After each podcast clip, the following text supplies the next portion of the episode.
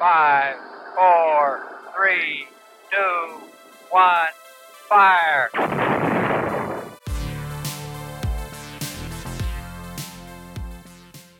Hey, ¿qué onda? Bienvenidos a Mission Control, donde hablamos de astronomía. Yo soy Isa y hoy estoy muy muy emocionada de estar aquí con estos dos maravillosos locutores, el buen y ya conocido Servio. Servio, ¿cómo estás? Bien, ¿y tú Isa? Emocionado aquí de iniciar otro programa. Sí, claro, yo igual. Y también démosle la bienvenida a un nuevo miembro de este podcast, Caro. Caro, ¿qué tal andas hoy? ¿Cómo te sientes? Hola, mucho gusto y, y gracias Isa. Pues la verdad estoy muy emocionada de poder hablar de este tema el cual estás a punto de introducir. Qué bueno, la neta me da mucho gusto y ahora sí, vámonos al tema de hoy, que simplemente a mí me emociona mucho porque es algo que me parece mágico, un espectáculo natural increíble, lo podemos ver en las pelis, documentales, yo la verdad me acuerdo que lo veía en Tierra de Osos y me parecía la mejor cosa del mundo y me parece un fenómeno maravilloso y esto es las auroras boreales. Entonces, Servio, ¿por qué no nos dices qué son estas magníficas luces de colores? Bueno, va más estilo la definición de que se puede encontrar incluso en Wikipedia, pero a final de cuentas el Sol está constantemente emitiendo partículas que golpean a la Tierra, ¿no? Específicamente el campo magnético de la Tierra. Entonces estas partículas que a final de cuentas son electrones, son las que empiezan a interactuar con nuestra atmósfera. Al interactuar con nuestra atmósfera, pues como los electrones tienen cargas eléctricas, pues también electrizan de cierta forma lo que viene siendo el término de ionizar nuestra atmósfera.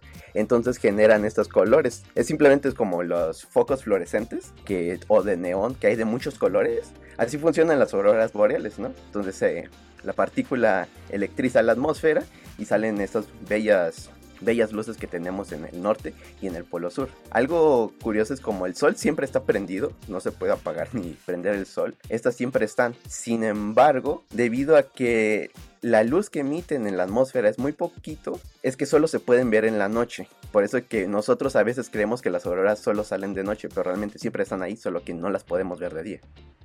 Wow, está muy loco. Y justamente cuando hablamos de, de auroras, pues se nos vienen estos dos conceptos que como tú ya lo dijiste que es el sol y otra cosa que es muy importante pues es el campo magnético de la Tierra que es el que hace, bueno, el que manda estas partículas que chocan contra él hacia los polos cuando pues como tú nos decías chocan con las moléculas de nuestra atmósfera ya sea el oxígeno o el nitrógeno crean esta energía por los átomos excitados y esta es en forma de luz y pues eh, depende del choque es la intensidad, el color y pues la longitud de onda que vemos y algo que está muy loco pensar es que si nosotros, si nuestro planeta no, estuviera, no tuviera este campo magnético, pues esta, este viento solar que llega, aparte de que deshacería la atmósfera a nosotros, bueno, no, no solamente a los humanos, sino a cualquier forma de vida, pues la haría nada. Entonces, afortunadamente, pues tenemos este campo magnético que nos protege y pues está muy cool que la podamos ver solamente o principalmente en países que están alrededor del polo, ya sea el polo norte o el polo sur, debido a pues, la misma forma que tiene como el campo magnético, ¿no? Por así decirlo, estas líneas como transparentes que mandan esta, este fenómeno solo a estos, ah, solo a estos lugares. Sí, de hecho, como estabas mencionando, eso es como una de las principales diferencias y problemas que programas anteriores habíamos platicado de la terraformación de Marte. Porque Marte, a pesar que es similar a la Tierra y en algún punto hasta ahorita nos estamos convencidos casi de que tuvo una atmósfera, incluso condiciones idóneas para que existiera agua en estado líquido, el hecho de que no tuviera un campo magnético tan fuerte fue lo que se puede decir que fue erosionando su atmósfera a lo largo de su existencia hasta que eventualmente pues quedó nada más el planeta rojo, todo árido, sin existencia de nada que conocemos que es Marte hoy en día. Y justo hablando de, de Marte, está muy loco que haya auroras boreales en Marte, ¿no? Porque bueno, ya adelantándome un poquito, yo estaba leyendo que se han observado auroras boreales en Marte y tú dices, ¿cómo no? Si se supone que es por el campo magnético, que esto es lo que lo causa, se supone que en Marte no hay un campo magnético igual, al, por lo menos igual al de la Tierra como lo conocemos, pero esto se da porque hay pequeños como campos magnéticos locales que la causan y eso está muy loco. Sí, de hecho es bastante curioso, no solo en Marte, pero también en otros planetas se han podido observar estas auroras boreales, también como en Júpiter y Saturno, incluso Urano si no me equivoco, pero por ejemplo en los planetas que están muy cerca al Sol como Mercurio y Venus no se puede ver porque es muy intenso, entonces realmente su atmósfera no puede representarla. Sí, justamente pues se presentan estas auroras polares en los demás planetas por el simple hecho de que poseen estos campos magnéticos y aunque ya ahorita vamos hablando vamos a hablar un poco más de los colores o las formas, obviamente los colores que se dan en otros planetas son muy diferentes a los que tenemos aquí en el planeta Tierra debido a que la composición de sus atmósferas son diferentes. Por ejemplo, en Saturno podemos ver acá las auroras polares con un rojo muy intenso. Y bueno, ahora me gustaría hablar un poco de los tipos de auroras que se pueden tener, que en sí yo, yo digo que solo son dos, ¿no? O sea, las auroras en sí, el término general, son polares y se le conoce más como las auroras boreales o es el complemento que se te viene a la mente cuando dices auroras, porque estas fueron como las primeras que se observaron, pero en realidad las boreales son las que se dan en el polo norte y existen también las australes, australes que están en el polo sur y obviamente son,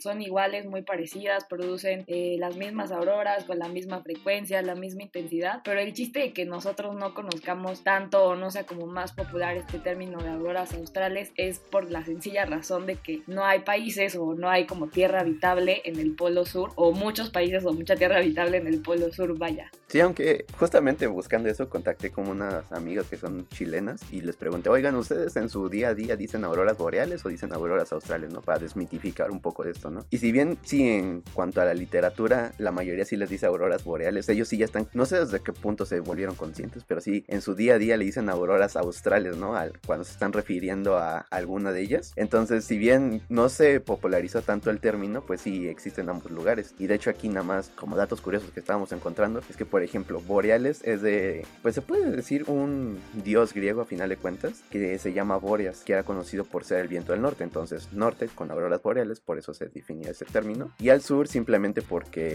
en latín austral es sur, entonces por eso se definieron. Aunque, bueno, los, no sé si fueron los, eh, los británicos o, o los estadounidenses que realmente ellos no se complicaron la vida. Y entonces por ejemplo las auroras boreales que son del norte le ponen que son luces del norte y las australes son luces del sur. Entonces no tienen que pensar en términos tan complicados de pronunciar no que uno se termina trabando la lengua simplemente decir aurora boreal no entonces ellos se simplifican más la existencia no entonces eso es algo interesante que estuve viendo y eso me hizo preguntarme una cosa particular no entonces si eh, tenemos norte y sur austral y boreal por ejemplo en Urano ya saben que está como girando de ladito, ¿cómo se le diría pues a las auroras, ¿no? A final de cuentas están a la izquierda o a la derecha, ¿no? Entonces, a final de cuentas, que sea el norte o el sur, depende del campo magnético. Entonces, aun cuando Urano está girando de ladito, seguirían diciendo las auroras del norte o las auroras del sur. Solo que, pues, geográficamente o visualmente, para nuestro punto de referencia, están de lado, ¿no? Al igual que en Venus, que como tiene una rotación casi 180 grados, parece que está girando al revés. Entonces, pues su aurora del norte está abajo para nuestra perspectiva y la aurora del sur está arriba para nuestra perspectiva, pero se siguen llamando igual por el campo magnético, que en todos lados hay norte y sur, por lo positivo y por lo negativo. Wow, no, no había pensado en eso y está muy loco. Y también hablando así un poco del nombre, de lo que tú nos platicabas de, de Bóreas, que es el dios griego del viento y así, también vi que, por ejemplo, Aurora, que es el nombre ya que se le da pues, a las auroras boreales, ¿verdad? Es la diosa romana de las mañanas y quien, quien, se, quien le puso como ya este nombre de Aurora Boreal o Amanecer del Norte fue Galileo Galilei y Pierre Gassendi, que fueron como los primeros que, que, las estuvieron observando. Y bueno, también hablando, pues ya retomando un poco de estos tipos de, de auroras, eh, no sé si, Caro, nos quieras comentar como estos colores que podemos encontrar, estos diferentes colores que encontramos en las auroras. Pues vale, es curioso porque la manera en la que podemos identificar los colores es gracias a los elementos y funciona igual que en las estrellas. Entonces, por ejemplo, dependiendo del color que emite una aurora boreal o austral, y es, del, es su composición, vaya. Por ejemplo, rojo es que están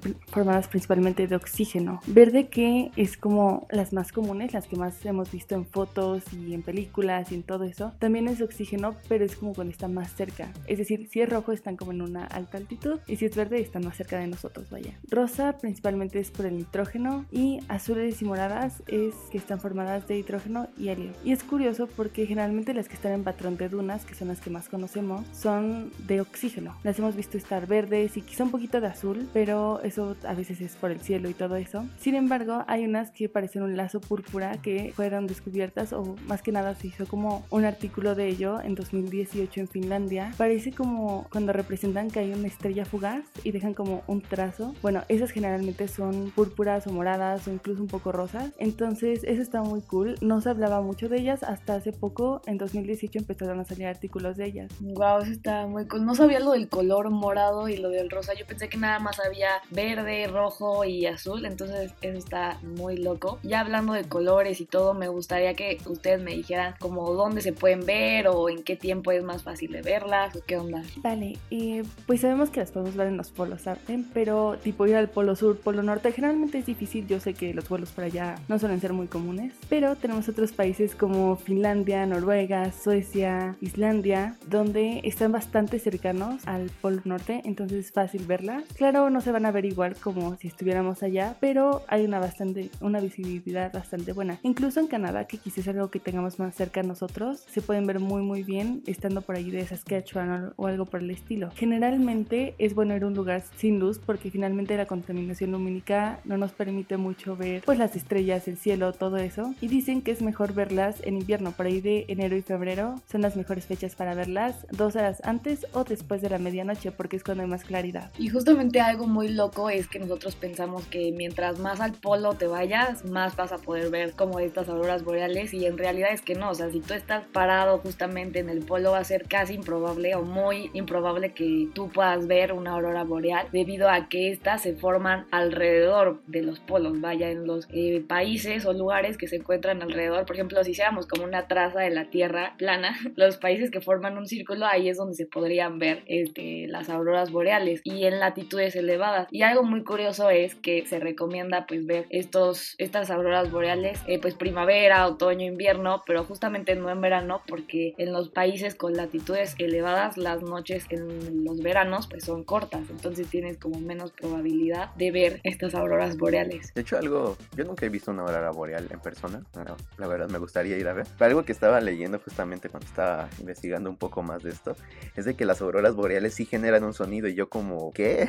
o sea, sonaba como muy, muy raro eso en un inicio, pero ya cuando describe científicamente lo que sucede, es de que a final de cuentas las auroras boreales son, se puede decir que es un tipo de electricidad en, en la atmósfera. A muy alta altitud, pues un tipo de electricidad, un tipo de energía, ¿no? Entonces funciona con el mismo principio de los rayos, solo que a menor escala, de que a veces esas auroras se descargan en la Tierra o se descargan en objetos cercanos. Entonces, al igual que un rayo, pues al descargarse genera un, un tronido, que es el que escuchamos el trueno, pero en menor tamaño. Entonces, realmente sí estarías escuchando como un, como si fueran tics medio raros en esa zona. Y eso es lo, algo que descubrí que me sonó como muy, muy interesante, que incluso no solo verlas, sino también las podrás escuchar de una forma rara. Wow, eso está muy cool. Yo no sabía que se escuchaban y también definitivamente en mi bucket list está ver una aurora boreal, pero pues obviamente está muy loco que en países como por ejemplo México se puedan ver, aunque estaba leyendo que cuando tenemos eh, una tormenta solar, por ejemplo, un viento solar muy potente, es muy probable que la aurora sea más brillante y esto haga que sus anillos se puedan expander en lugares eh, con latitudes más bajas como en Europa central. Y de hecho en España sí se han como avistado estas auroras boreales y esto está muy loco. Y también sea, andaba ahí leyendo que uno de los países como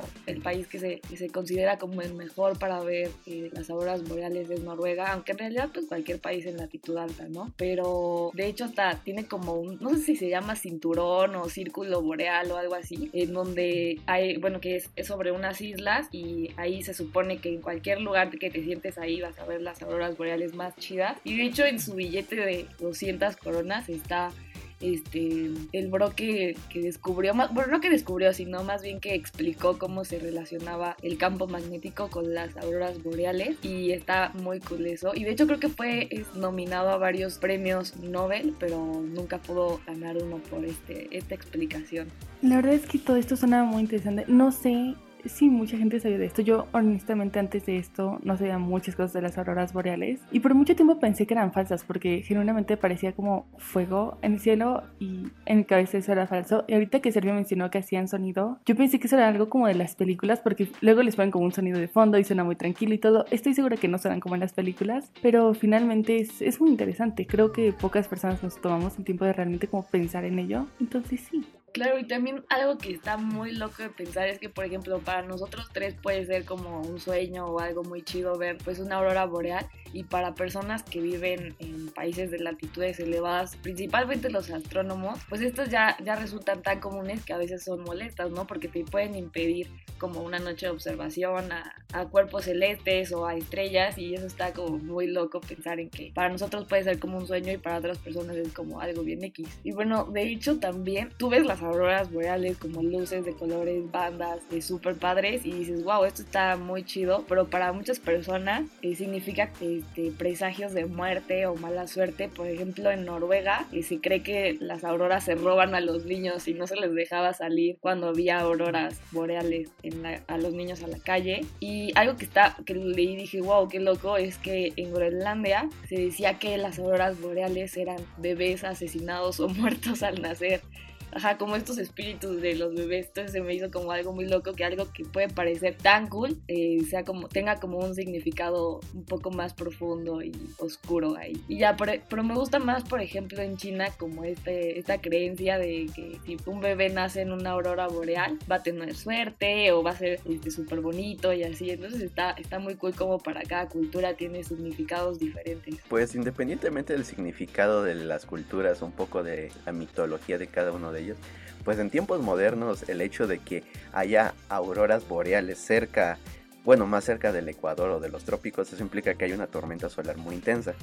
Lo cual para nuestro estilo de vida actual con todos los satélites, dispositivos electrónicos que tenemos y sistemas eléctricos es un muy mal presagio. Entonces, siempre y cuando se mantenga cerca de los árticos, sí considero que es un evento bonito, pero si ya las empezamos a ver en México, me preocuparía un poco de cómo está el sol tratándonos últimamente. Por supuesto que sí, no nos vaya a pasar como a Marte, que probablemente, o no, quién sabe. Pero algo también que está muy raro es que no se pueden predecir, o sea, se sabe que el viento solar llega aproximadamente de dos a tres días acá a la Tierra y se puede prever, ¿no? Como si va a haber algunas eh, auroras con algunos días de antelación, pero esto siempre tiene que ver con, depende la, la interacción que tenga con la atmósfera y todo.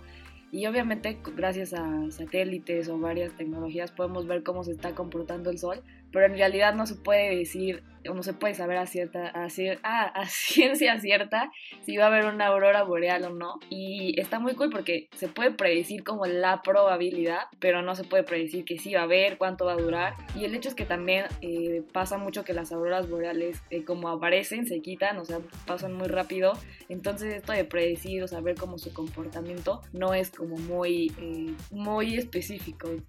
Justo eso que dices es muy interesante, Isa, porque hay auroras boreales que pueden durar dos horas y hay unas que pueden durar 30 segundos. Entonces realmente puedes ir con la esperanza de ver así el espectáculo de tu vida y que dure 30 segundos o puede durar toda la noche y te lo perdiste porque nadie lo puede predecir. Entonces, ese es un pequeño pues algo no tan bueno realmente, es, es algo un poco triste que no podamos predecirlas, pero finalmente creo que es algo que las hace un poco más especiales porque si las ves, en serio va a ser como un espectáculo impresionante. Sí, no, imagínate que vayas así y ya estés cumpliendo tu bucket list o el viaje de tus sueños y llegues un día de ver las auroras boreales y duren cinco minutos. Y bueno, y bueno, para cerrar el día de hoy traemos una frase de Sócrates que dice, el hombre debe elevarse por encima de la tierra hasta la cima de la atmósfera y más allá, porque solo así comprenderá plenamente el mundo en el que vive. No se olviden de seguirnos en todas nuestras redes sociales, estamos en Instagram como M-Control Podcast y en Facebook como Mission Control, para que puedan estar al pendiente de nuestros próximos capítulos.